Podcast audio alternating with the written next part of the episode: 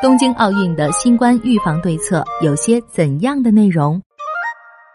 上个月，东京奥运会组委会、国际奥委会、国际残奥委会联合公布了今夏东京奥运会及残奥会的规则手册第一版，以期做好新冠防控工作。内容沿用了日本政府等相关方面在去年十二月汇总的奥运会疫情防控对策中期报告，列入了出境前测量体温和病毒检测。入境后的行动规定和定期检测相关小程序的使用、感染病毒后的自主隔离等基本项目。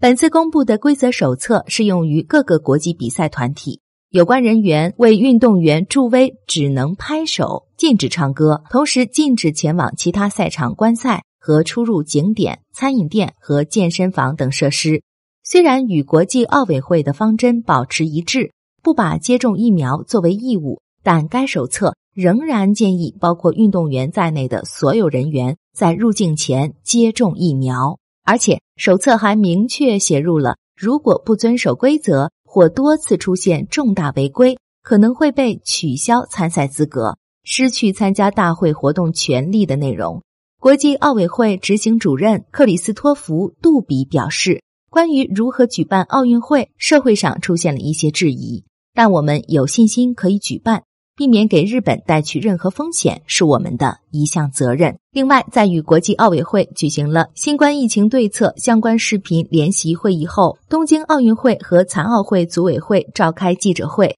宣布这份规则手册将在四月更新，新版会加入各比赛项目的详细防疫措施，并且会在六月公布最终版。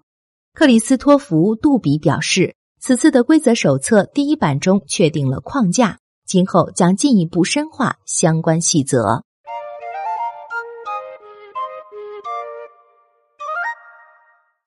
更多信息，请看日本网三 w 点 nippon 点 com。